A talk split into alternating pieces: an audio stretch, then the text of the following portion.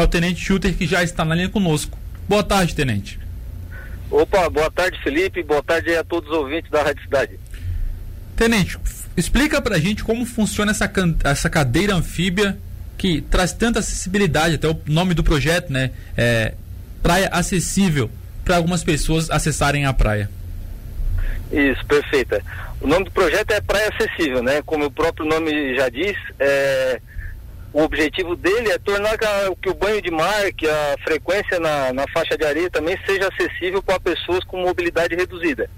Como é que funciona? É, esse projeto é executado através de uma cadeira que a gente chama de cadeira anfíbia, que é como se fosse uma cadeira de praia, é, de praia assim normal com pneus bem largos, né? Pneus grandes para que possa ser transitado na areia e para que essa cadeira boie dentro d'água.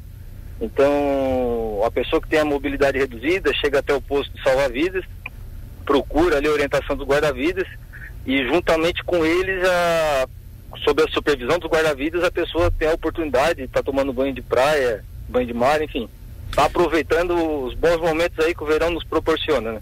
Neste final de semana, algumas pessoas já utilizaram a cadeira anfíbia, né, Tenente? Como é que é, é a sensação ver aquela pessoa que muitas vezes não tem a possibilidade, é muito, é muito difícil acessar a água, acessar a própria faixa de, de areia, como você falou, ter essa acessibilidade através dessa cadeira anfíbia. Como é que é essa sensação de ter esse projeto ajudando as pessoas?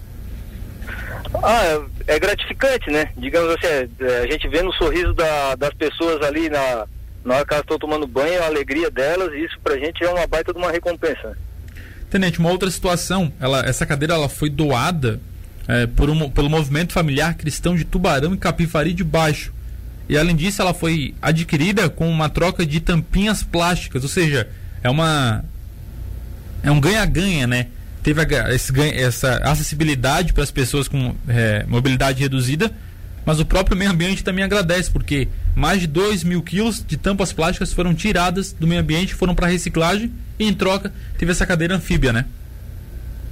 É, então, eu não sei detalhar com, como é que funciona o processo de aquisição com todo. Sim. É, todas as nuances, né? Porque a gente verifica que tem alguns projetos que troca por, por aquela tampinha de garrafa de latinha de. O lacre, né?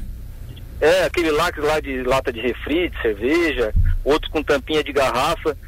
São diversas empresas que fazem a fabricação desse tipo de equipamento e normalmente a gente consegue parcerias aí com esses movimentos que acabam conseguindo fazer umas arrecadações, fazem a aquisição e doam a cadeira para a gente. E daí a gente fica responsável por executar o projeto, né?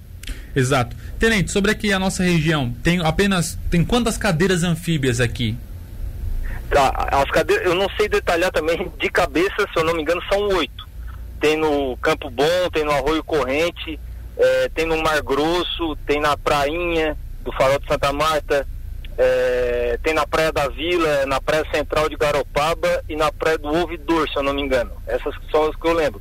Mas o cidadão ele pode estar tá verificando, juntamente com as condições é, do mar no dia, através do aplicativo Praia Segura.